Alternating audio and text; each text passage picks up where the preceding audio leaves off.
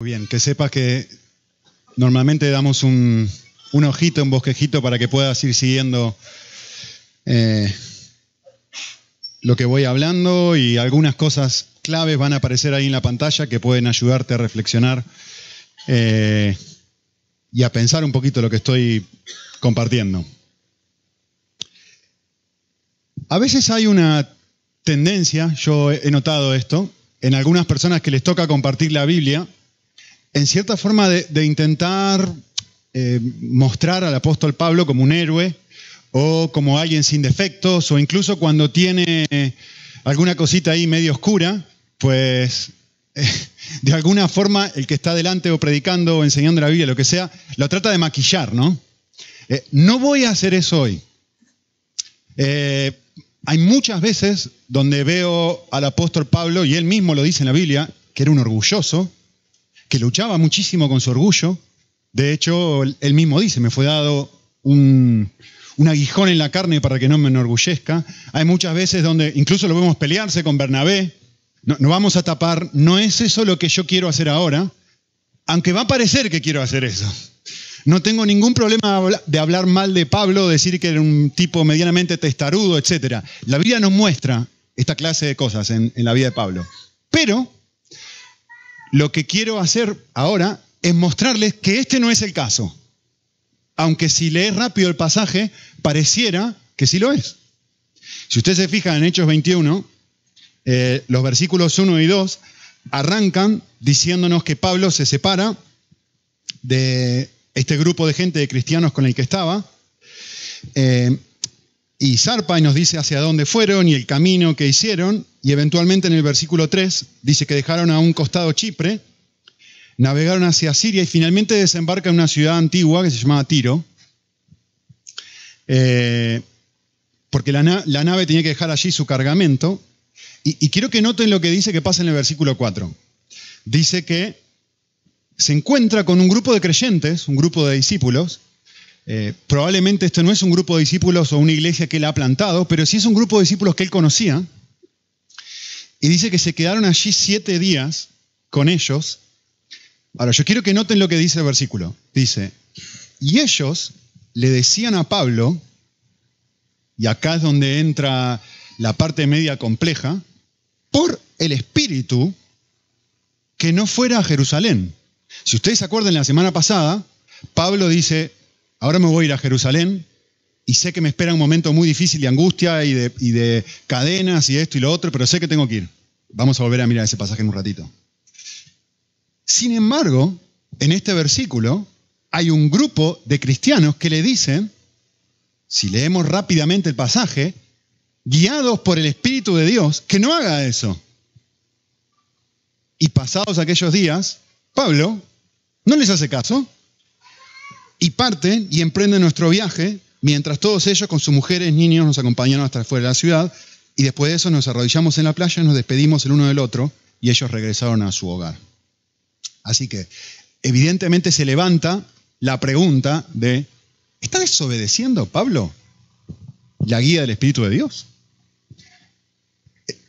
En los pasajes que hemos leído vamos a ver dos intentos, en realidad hubo tres intentos. El último, el primero de estos intentos de disuadir a Pablo de no ir a Jerusalén, está en el pasaje que compartió David la semana pasada. Hoy vamos a ver dos. Dos instancias en donde dos grupos de personas intentan decirle a Pablo, no vayas, no hagas esto, no hagas esto, no hagas esto. Entonces la pregunta se levanta, ¿está desobedeciendo Pablo al Espíritu de Dios, sí o no? Como dije, no es mi intención mostrar a, un superhéroe, Pablo no lo era, pero sí estoy convencido de que en este caso en particular no estaba ni siendo testarudo, ni estaba siendo orgulloso o desobedeciendo al Espíritu. ¿Por qué? Dos razones. Primera razón. La primera razón es que Pablo ya había mostrado en el libro de los Hechos, y algunos quizás se acuerdan, una disposición que a mí me gusta expresar con esta frase una disposición de manos abiertas. Fíjense en Hechos 16, cuando Pablo y Timoteo llegaron a Misia, dice que ellos querían hacer algo, querían ir a una ciudad, como ahora, quiere ir a Jerusalén. Sin embargo, cuando quería ir a Misia, el Espíritu no se lo permitió. ¿Y qué hace él? ¿Se revela y va igual? No, no va. Pasan por Misia y van a Troas. ¿Ven? Yo quiero ir para aquí, dice Pablo, pero el Espíritu Santo me está guiando a que haga esta otra cosa, manos abiertas. Y dice, pasando por Misia descendieron a Troas, por la noche, se le mostró una visión a Pablo, donde había un hombre de Macedonia, que le dijo, ven a Macedonia y ayúdame. Dios lo está guiando claramente por el Espíritu y le dice, ve ahí. Y Pablo no tenía ninguna intención de ir ahí, y noten lo que está subrayado en la pantalla. Enseguidita, enseguidita dijo, vamos. ¿Ven? ¿Por qué digo que no está siendo desobediente? Porque este hombre ya ha mostrado una disposición de manos abiertas. ¿Sí? Eh, no es una persona obcecada, no es una persona que no se deja guiar por Dios, no es una persona que cuando él está convencido que el Espíritu de Dios o Dios mismo le está mostrando otra cosa, no es una persona que hace así, que se tapa los oídos. Y hace muy poquito, aquí vemos, que acaba de responder de esta forma. ¿Sí? Así que, dos cositas para nosotros, antes de, de pasar al siguiente punto o razón de por qué él no está desobedeciendo. Creo que aquí vemos algo importante, ¿no? ¿no? No es que Dios no quiere que tengamos deseos. No es que está mal que yo desee ir a Bitinia o que está mal que yo desee ir a tal ciudad o que está mal. El punto es tener mis deseos con manos abiertas. Eh, quizá una buena pregunta para hacerme es, ¿puede Dios interrumpir mis planes? ¿Puede Dios hacer lo que hizo con Pablo recién hace un momento? Decir, mira, que yo quiero esto. Vale, pero yo quiero esto otro para ti. No, pero que yo quiero esto. Pero que yo quiero esto otro para ti. Y no solamente planes, ¿eh? cualquier cosa. Que yo quiero esta cosa.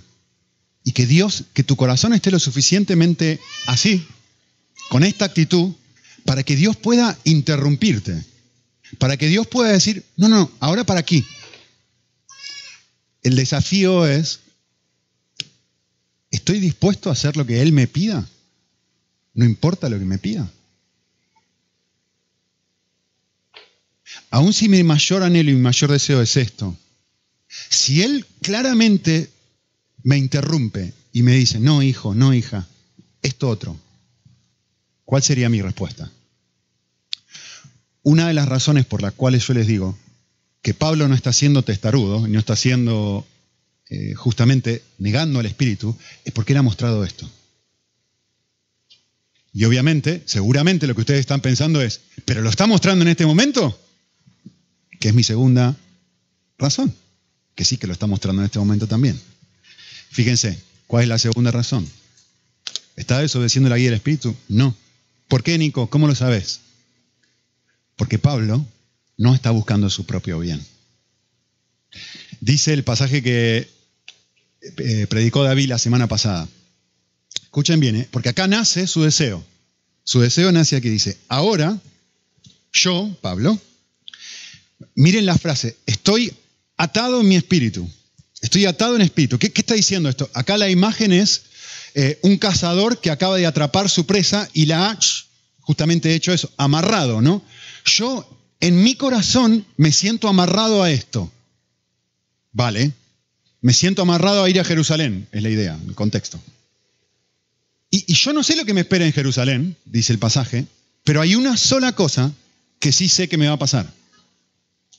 Y es que el Espíritu Santo solemnemente me está diciendo, dando testimonio de algo. Y acá es muy interesante, porque acá la, idea de dar testimonio con, con solemnidad es que es algo bien claro, que no tiene dudas de esto, de que el Espíritu lo está guiando de esta forma.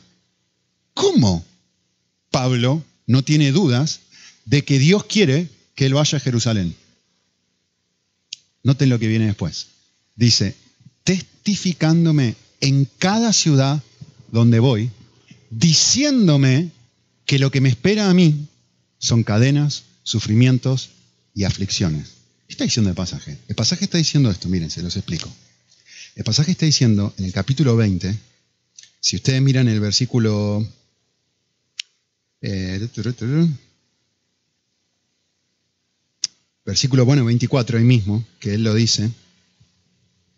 Eh, él dice, sé que cuando vaya ahí, que cuando vaya a Jerusalén, me van a esperar cadenas.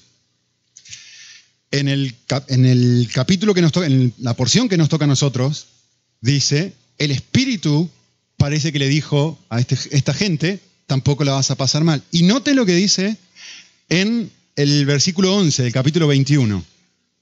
¿Sí? Dice así, viene un profeta llamado Agapo, eh, Agabo, perdón, que se saca el cinturón y que le dice a Pablo, mira, esto es lo que te van a hacer, te van a atar y te van a lastimar y te van a herir.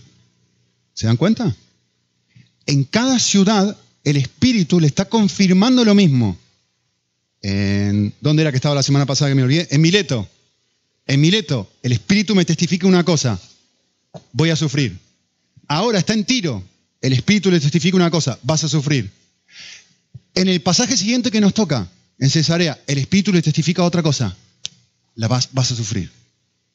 Una y otra vez está diciendo lo mismo, no la vas a pasar bien. ¿Ahora se entiende? Le va a quedar más claro cuando explique el otro pasaje, en un ratito. Eh, finalmente, la razón o el punto final es, no está pensando en sí mismo. Miren en qué, es lo que lo está motivando a él a tomar esta decisión. La razón por la cual decido hacer esto no es para mi propio bien. No es porque estoy obcecado y estoy buscando mi bien mayor. La razón por la cual yo decido hacer esto es porque pongo primero otra cosa. El reino de Dios. El ministerio. El propósito para el cual Dios me ha llamado. Les quiero mostrar algo. A ver si lo puedo sacar. Esto que nosotros tenemos acá con mi esposa eh, es nuestra alianza. Y adentro de la alianza se suelen poner leyendas, por supuesto pones tu nombre, el nombre de tu mujer. Y nosotros en, el, en, el, en esta alianza que hicimos con mi mujer, yo me había olvidado esto hace rato que no pensaba en esto. Vos probablemente tampoco. Eh, tenemos un versículo un versículo que es Marcos 8:35. No sé si alguien lo sabe de memoria. Stott, John Stott, parafrasea este versículo de esta forma. Está buenísimo. Él dice así. El que quiera aferrarse a su vida para su propio beneficio, se perderá a sí mismo y perderá su vida. Pero el que esté dispuesto a, el que esté dispuesto a morir a perderse a sí mismo, a entregarse por completo al servicio de Cristo y su Evangelio, en algún momento, en el abandono total, se encontrará a sí mismo y descubrirá su verdadera identidad. Esto es lo que le está pasando a Pablo acá. Una persona con manos abiertas. De hecho, esto es lo que dice en el versículo 13 y por eso titulé pasaje de la manera que lo titulé. No solamente estoy dispuesto a ser atado, sino que también estoy dispuesto a morir. Estoy dispuesto a entregar mi vida. Estoy dispuesto a vivir de la forma en la que Cristo le dijo, esta es la manera sabia de vivir. Esta es la manera correcta de vivir. Esta es la manera en la que cualquier persona debería tener, eh, debería vivir. De esta forma. ¿Sí? Eh, mi desafío. Pablo está tomando una decisión, ¿no? En el proceso de tomar una decisión, en el proceso de ser guiado por Dios y tomar decisiones, yo lo resumí de esta forma. El aspecto o la parte, la cuestión más importante de todas es estar dispuesto a morir, como dice Pablo. Es estar dispuesto a hacer cualquier cosa por amor a Cristo. Es justamente lo que dice Stott aquí. Yo estoy dispuesto a morir en Jerusalén por el nombre del Señor Jesús. Me, me, ayuda mucho pensar el ejemplo de José, el esposo de María. José quiere dejar a María y el Espíritu le dice a José, cásate con ella. ¿Qué hace José? Manos abiertas. Sí, Señor. Luego el Espíritu le dice a José, José, vete a Egipto. ¿Se acuerdan que se va dos años de Egipto? Y se va a Egipto. Piensen, Egipto es como Como si, no, sé, a alguna persona que, a un, a un americano le dijeran, vete a Afganistán. O sea, es, el, es el, el último lugar donde diría, son tus enemigos. Esos son los enemigos de Israel. Son el lugar de donde ellos fueron exiliados, que estuvieron esclavos por años. Y le dice, vete ahí. ¿Y José qué hace con, María y Jesús pequeñito? Señor, lo que tú quieras, cuando tú quieras, como tú quieras. Y luego está en Egipto y le dice, ahora vuélvete ahí. Y uno dice, pero ponete de acuerdo, Señor, ¿cómo es esto? O me voy de Egipto, me vuelvo de Egipto. Actitud así, estar dispuesto constantemente, Señor, lo que tú quieras. Cuando tú quieras, como tú quieras. Así que vale la pena meditar. qué es aquello? ¿Qué es la cosa que Dios en este momento me está pidiendo que yo abra mi mano? Suelte. ¿Qué es? ¿Qué es aquella cosa que él, que tú sabes y que tú sabes yo no, no tengo ni idea? Y cada uno es algo distinto que él me está pidiendo que yo suelte, se lo entregue y que yo no quiero soltar. Estaba pensando algo que, que quise compartir con ustedes aquí, ¿no? Pero cada vez que uno suelta algo, piensen si no es así. Soltar algo se siente como una muerte. Yo me acuerdo cuando hace muchos años atrás estaba soltero y estaba de novio con una chica y era muy, pero muy claro que el Señor me estaba diciendo, abrí las manos. Y para mí era, se sentía como morirme. Yo me, ¿Qué va a ser de mi vida? ¿Con quién me voy a casar? Pero si dejo y empezaba a pensar todo el millón de posibilidades, pero, nadie me va a querer si no. Y soltar, y, esta realidad de abrir las manos y decir, pero se siente como una muerte dejar a esta persona para mí. La semana pasada, le voy a traer más acá. Eh, una de las cosas que me gusta hacer cuando llego a casa después de un día largo de trabajo es a mi esposa, fundamentalmente a mí, ella me sigue, pobrecita. A mí y a mi esposa nos gusta mirar una serie de televisión. Entonces, está bueno porque uno pone la serie y generalmente, depende de la que vea, no tienen sexo ni cosas muy feas, pero nos gusta mucho, ahora estamos mirando Sherlock Holmes. Así que nos encanta. Entonces, a mí me encanta llegar y mirar Sherlock Holmes o mirar alguna serie. Y una cosa que hace rato, rato, rato, el Señor me estaba tratando de convencer es decir, Nico, ha llegado el momento de crucificar las series. Y me se sentía como una muerte, decir, no, ¿qué, qué, voy a hacer en la noche? Me voy a aburrir, que voy a estar cansado y no sé cómo me voy a distraer y, poner un montón de excusas y se siente como una muerte. Algo tan estúpido, algo tan insignificante, algo tan pequeño, como no mira a Sherlock Holmes a la noche. Abrir las manos se siente como una muerte. Estar dispuesto a no ir a Bitinia, como Pablo, se siente como una muerte. Cualquier cosa que Dios me pide que yo le entregue por amor a Él, se siente como una muerte. Grande, pequeño, mediano. Pero el regalo es que lo que primero se siente como una muerte, después es vida, te regala algo precioso. Te permite experimentar la vida verdaderamente. Es como la droga. Piensa en la droga. Nadie le gusta pensar, nadie le gusta pensar, lo que yo, lo que Dios me está pidiendo que yo deje ahora es mi droga. Y no tiene que ser algo malo, ¿eh? no estoy hablando de algo malo. Pero es algo que yo sé que el Señor no quiere para mí, como lo que me pasaba a mí en mi caso es, las series me quitaban mi apetito por leer. y yo me di cuenta de que estaba leyendo mucho menos de lo que constantemente solía leer. Y digo, esto me está quitando mi apetito por las cosas espirituales. Y no es malo, no es malo mirar series. De hecho, ayer miramos una serie de noche, el fin de semana no pasa nada. Pero decidí hacer ayuno de lunes a jueves. Así que ayer fue sábado y miramos una serie. Vimos Sherlock Holmes, estuvo muy buena. No, no estoy diciendo que es algo malo, por favor, no me escuchen decir que es algo malo. Te estoy diciendo que es malo para mí. No estoy diciendo que es malo. Ir a Bitinia no es malo, por favor. Pero es malo para Pablo porque Dios le está diciendo, hijo, hija, esto, ¿qué, es para ti lo que Dios te está pidiendo que entregues? Que le vuelvas a decir, Señor, lo que tú quieras, cuando tú quieras, como tú quieras. Em, una de las cosas que, de hecho, le decía, no sé con quién hablaba, creo que con Gaby y con Cristian el otro día hablaba, les dije, el jueves, que no miramos series, pasé el mejor momento de, comunión e intimidad con mi hija a la noche contándole una historia que hace siglos que no pasaba. El mejor momento de intimidad con mi esposa, charlando, que hace un montón de tiempo que no tenía ese nivel de intimidad espiritual y emocional. ¿Qué hubiera estado haciendo en ese momento? Mirando Sherlock Holmes. ¿Por qué Dios me pide que, me, que diga, Nico, crucifica esto? ¿Porque me odia? No. ¿Porque quiere lo peor para mí? No. Porque lo que Dios quiere es darme algo mucho más precioso, algo mucho más lindo, algo mucho más idóneo para mí. Desafiante.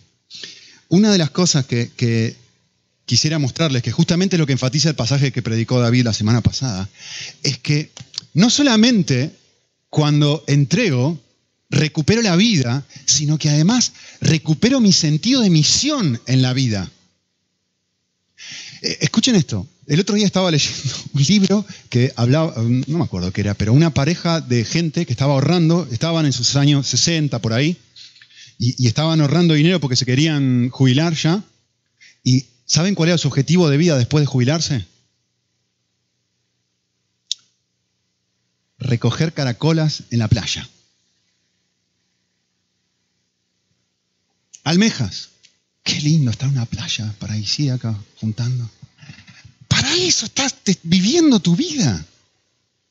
Para eso, para algo tan pequeño. Para algo tan tonto, tan insignificante como eso. De repente cuando soltás, recuperás tu sentido de misión como este hombre, como dijo Pablo recién. Y dijo, yo estoy dispuesto no solamente a que me aten, yo estoy dispuesto a dar mi vida por el Evangelio.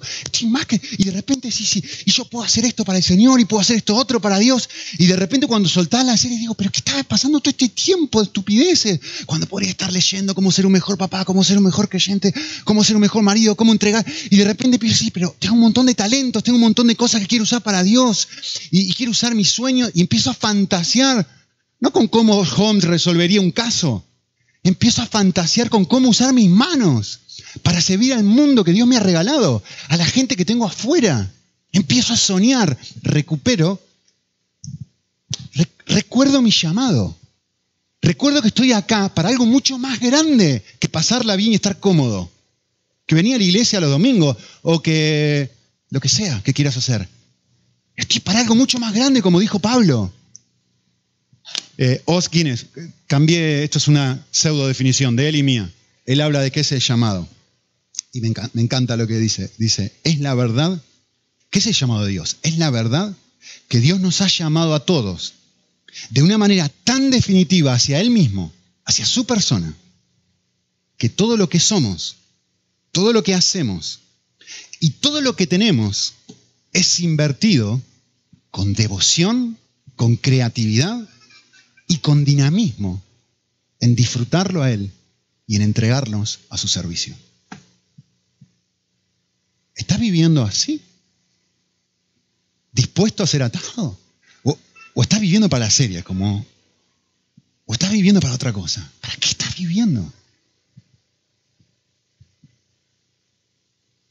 ¿Novio, mejor trabajo, una vacación? ¿Para qué?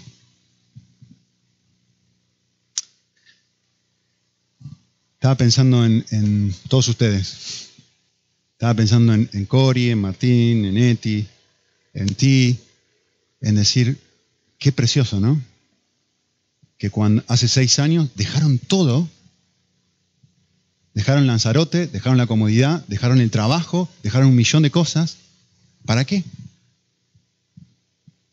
¿Se acuerdan para qué?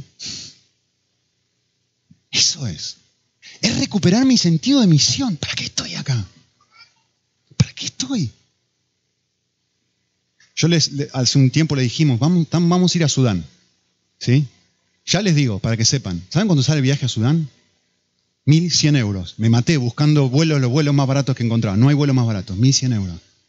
Y si realmente merece la pena decir, voy a ahorrar, voy a matarme trabajando no para juntar caracolas en la playa, me voy a matar trabajando para que en octubre yo pueda yo mismo ir o ayudar a alguien a ir, que vamos a ir a un orfanato, para ayudar a 47 niñas. y decir, para eso vale la pena vivir. Y si merece la pena eso y no está pensando otras tonterías como juntar caracolas. Entre paréntesis, ¿no es fabuloso? ¿No es fabuloso que cuando uno lee este texto, la persona más libre y más feliz de todas es Pablo? El pasaje que leí ayer, eh, que leyeron, leyó ayer David la semana pasada, dice, cuando terminaron de hablar, todos desconsoladamente, versículo 37, lloran, abrazándolo, besándolo, porque este hombre va a ser muerto. Y él está feliz. Dice este pasaje, están intentando convencerlo por el Espíritu. Evidentemente lo que ha pasado acá es que el Espíritu Santo le ha mostrado a este grupo de gente que Pablo va a sufrir. Y automáticamente les dice, no vayas. Dice en el versículo 13, y Pablo respondió, ¿qué hacéis llorando? y quebrantando mi corazón. Yo estoy listo. O sea, todos alrededor de él están pensando, no, flaco, ¿cómo tú vas a ir a Sudán? Ustedes se acuerdan que cuando intentamos ir a Guinea Ecuatorial, que tenían que meterte 18 millones de, inyecciones, que era horrible. Y que todo el mundo dice, ¿qué loco va a querer hacer eso? Te estoy invitando a locuras ahora. A cosas nuevas, frescas, una, una vida mucho más alta que simplemente juntar caracolas. Es fantástico, es fantástico. Una vida de libertad, una vida feliz, una vida de, de, intimidad con tu esposa, con tus niños, de entre... pero tenés que morir. Si no estás dispuesto a morir, no, no podés vivir para otros. No podés vivir para tus hijos, no podés vivir para los demás. Si estás viviendo para ti mismo, no podés vivir para los demás. Entonces, ¿qué es lo que tenés que hacer? El título del mensaje, estar dispuesto a morir, lo que dijo Pablo. Vale, segundo pasaje, a ver si lo hago más corto. El segundo intento de disuadir a Pablo. Terminando versículo 7 dice, terminando el viaje desde Tiro, llegamos a Tolemaida y después de saludar a los hermanos nos quedamos ellos un día y al día siguiente nos vamos a otra ciudad, Cesarea. Y entraron en la casa de Felipe, ¿se acuerdan quién es este Felipe, no? El de Hechos 8, el que le comparte el Evangelio del Etíope. El evangelista que, tenía, eh, que era uno de los siete si nos quedamos con él. Y tenía cuatro hijas que profetizaban. Y nos quedamos ahí varios días. Y desde Judea descendió un hombre llamado Agapo, eh, eh, Ágabo, perdón, quien vino a vernos, y, noten, porque esto va a explicar mejor el pasaje anterior. Dice, tomando el cinto de Pablo, se ató las manos y los pies y dijo, así dice el Espíritu Santo, ¿Qué es lo que dice el Espíritu Santo? ¿Qué es lo que dice Dios? Así atarán los judíos en Jerusalén al dueño de este cinto. ¿Quién es el dueño de este cinto? Pablo. Y lo entregarán en manos de los gentiles. Ahora, quiero que noten la conexión porque acá está la clave para entenderlo todo. ¿eh? Al escuchar esto, tanto nosotros como los que vivíamos allí, le dijimos, no vayas. Ah, un momento. No es el Espíritu Santo el que dice no vayas. Es que ellos, después de que, escuchan que Pablo va a sufrir, la conclusión a la que ellos llegan es, no deberían sufrir. Cuando se dan cuenta que Pablo va a pasar por un momento de aflicción, automáticamente ellos concluyen, esto no debe ser de Dios porque este hombre va a sufrir. Y Dios no funciona así. Ahí está la cuestión. ¿Lo ven? Miren, para que vean que no soy yo solo el loco. Y Jesús estaba con sus discípulos y comenzó a enseñarles que el Hijo del Hombre, él mismo, noten los tres verbos, debía padecer muchas cosas, experimentar rechazo y ser muerto. Y Pedro dijo, vení, vos decís que sos Dios hecho hombre, vení, yo te tengo que explicar algunas cositas porque no entendés bien cómo funciona la vida, le dijo Pedro a Jesús. Y apartándolo, comenzó a reprenderlo a Jesús, Pedro. Y le dice, Jesús se vuelve a sus discípulos, y es fabuloso, ¿no? Porque Pedro lo saca aparte, y Jesús a propósito reprende a Pedro delante de todos para que todo el mundo vea lo que quiere comunicarle a Pedro. Pedro está pensando de una forma donde asocia padecer mucho, ser rechazado y ser muerto, tener que morir, eso no es de Dios. Jesús, eso no es de Dios. Y Jesús se vuelve a Pedro, lo lleva delante de todos los discípulos y le dice, le quiero explicar una cosa. Pensar de esa manera no es pensar como Dios quiere que ustedes piensen. Estás pensando como piensa cualquier ser humano, pero no estás pensando como pienso yo. ¿Se dan cuenta? Escuchen esto, ¿eh? muy interesante. Hay una tendencia dentro de nuestro corazón a creer que el alivio al dolor o que el alivio del dolor y no el alivio del pecado es nuestra mayor necesidad. Y así filtramos nuestra consejería. Porque acá se trata de consejo, de seguir consejo. De que le estaban diciendo a Pablo, no hagas esto, no hagas esto, no hagas esto. ¿Cuál es la razón que lo motiva a toda esta gente a decirle a Pablo, no, no, no, no vayas? Tratar de aliviarle el dolor. Porque automáticamente nosotros en nuestro filtro pensamos, si alguien va a sufrir, hay que evitárselo. Y con esto no estoy diciendo que el dolor sea bueno y el sufrimiento sea bueno, por favor, no estoy diciendo eso. Pero que ese no puede ser el filtro a través del cual tú tomas tus decisiones y tú incluso aconsejas a otros. Y además concluir que el Espíritu, encima es el Espíritu de Dios el que está hablando. No, no. Pero pensá en la vida práctica. Pensá en esto.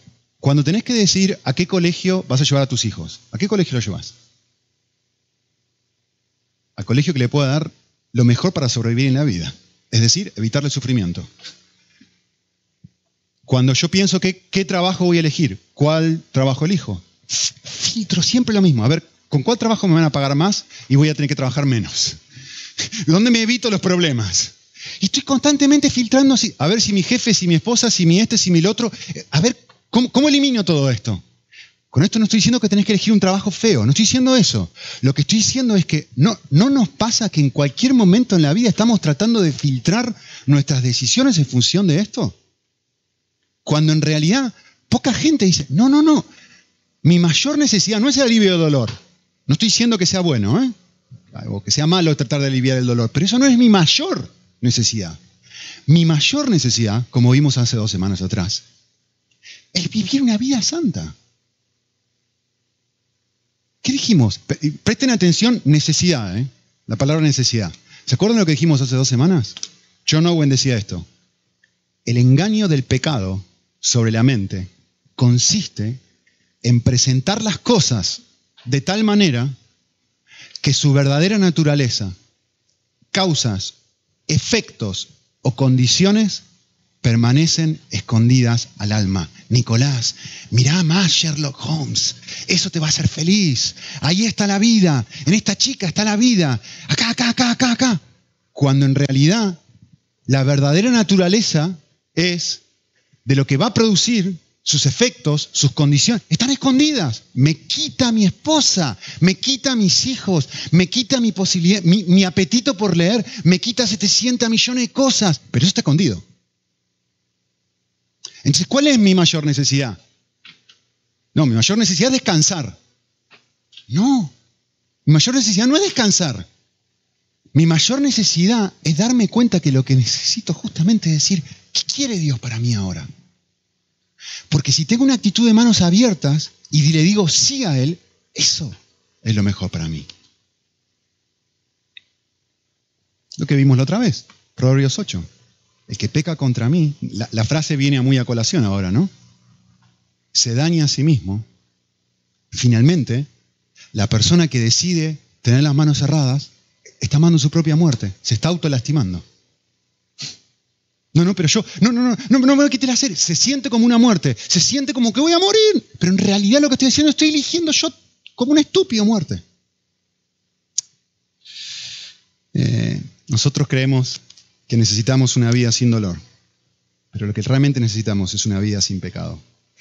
Eh, ayer estaba corriendo, salí a correr al, mediodía estaba escuchando una predicación que me, mandó mi esposa, me dice, escucha, escucha este mensaje, está muy bueno mientras vas a correr. Y cliqué y me saltó otro, todavía no podemos entender por qué, me saltó otro mensaje completamente diferente, que eh, se llamaba, el título del mensaje era algo así como cuando soy afligido, cuando estoy bajo dolor. Y yo miré y pero este no era lo que mi esposa quería decirme.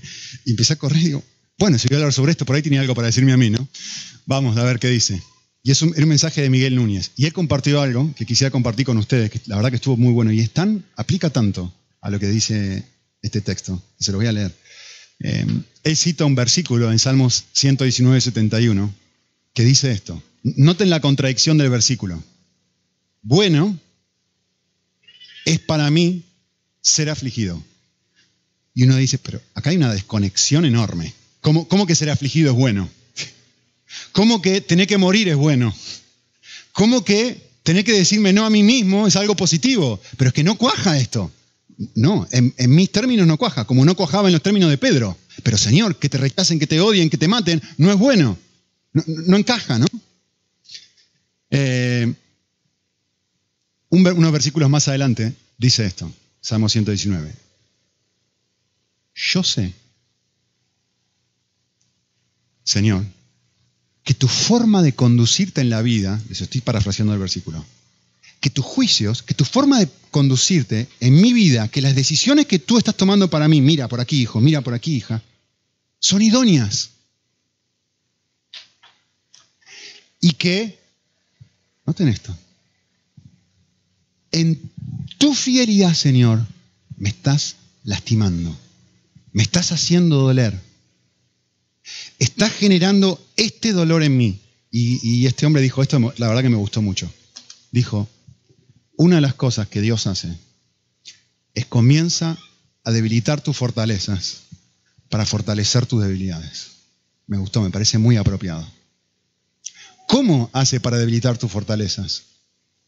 Te hace pasar por momentos de aflicción. Ejemplo, una persona que no le gusta confrontar y que siempre se queda callada y siempre deja que, eh, por agradar a los demás o lo que sea, siempre deja que los demás le digan cualquier cosa. ¿Qué hace el Señor? Te pone en un montón de situaciones que pasas aflicción. ¿Para qué? Para que con su ayuda empieces a confrontar. O al revés, una persona que todo el tiempo está diciendo, es muy fácil de lengua, y, te hace pasar por distintas situaciones, no, tenés que aprender a callarte. Y ese siente una muerte y uno dice, no, ¿qué tengo que ir a decir? Que me lastimó, es horrible esto. Tenés que ir a hablar con una persona y decirle cara a cara, me has herido y me dolió, por favor no me lo hagas más. Y decís, estás Seguramente a alguno de ustedes pasa eso. Tenés que ir a decirle, semejante, se siente como una muerte. O se siente como una muerte quedarse callado y no decir nada. Y sin embargo hay vida. Y Dios está haciendo otra cosa. Es muy interesante el pasaje 2 Corintios. Con esto termino. Dice el pasaje en 2 Corintios. Hermanos, Pablo ahora, ¿eh? el mismo de Hechos. Pablo dice, no queremos que ignores algo. ¿Qué es lo que no queremos que ellos, que nosotros, que los hermanos ignoren? No queremos que ignores nuestra aflicción sufrida en Asia. Vale, no crees que me quiere informar de su aflicción. ¿Por qué? Y miren lo que dice el texto. Dice, fuimos abrumados de sobremanera. Y esta frase es muy interesante. ¿eh? Miren lo que pasa. Más allá de nuestras fuerzas.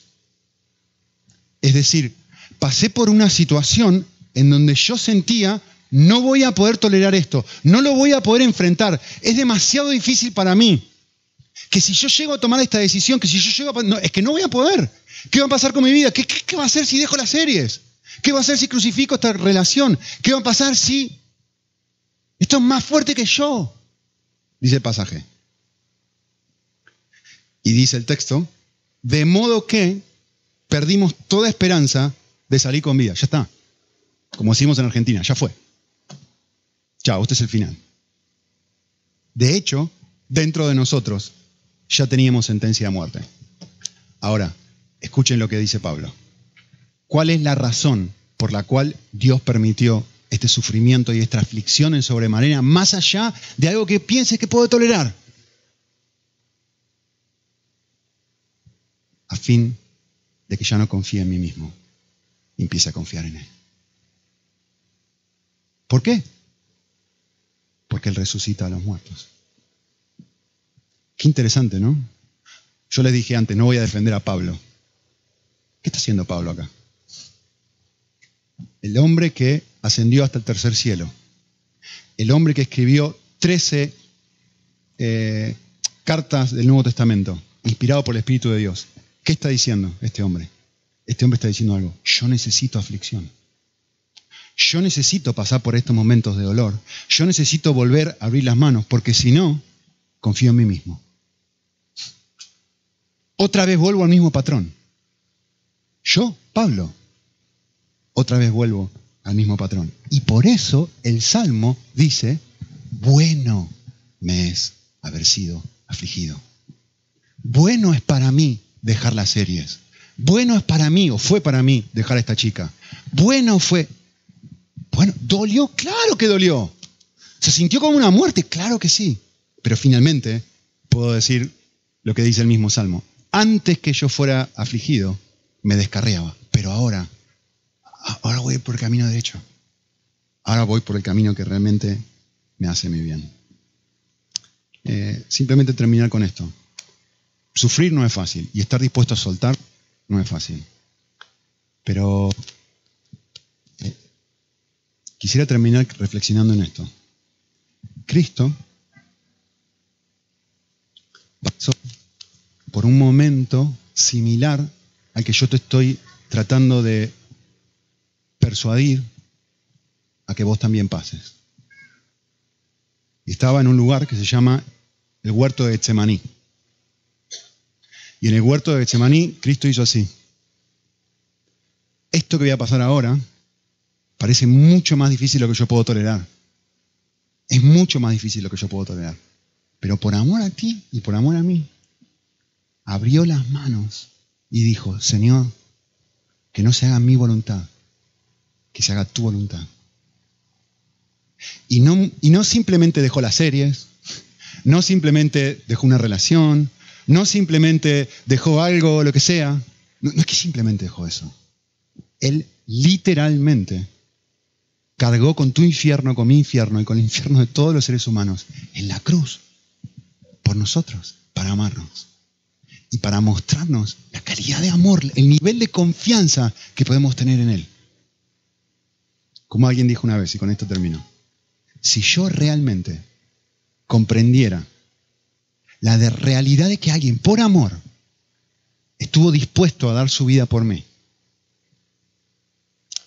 No me haría falta comprender ni cuestionar ningún otro de sus motivos.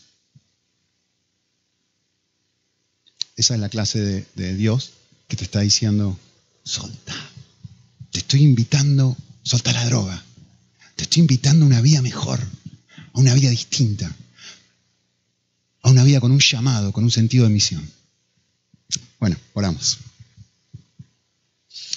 Señor, el, el desafío es, como dice tu palabra, si escuchamos tu voz, no posponerlo. Hoy es el día. Eh, hoy es el día de volver a entregarnos, eh, porque en ti está la vida. Y queremos pedirte que Señor, tú vuelvas a, enamorarnos de ti y recordar que todo el resto de ofertas que hay por ahí eh, prometen un montón, pero nos dejan vacíos. Y aunque tú nos estás diciendo que tomemos nuestra cruz y te sigamos, finalmente lo que quieres hacer es resucitarnos una vida muchísimo mejor, muchísimo más alta, más preciosa, más llena, más plena, aunque involucre morir, aunque involucre decirnos no a nosotros mismos. Eh, Señor, que el Espíritu Santo produzca un cambio profundo dentro de nuestro corazón para poder volver a acercarnos a ti con una nueva intensidad. Amén.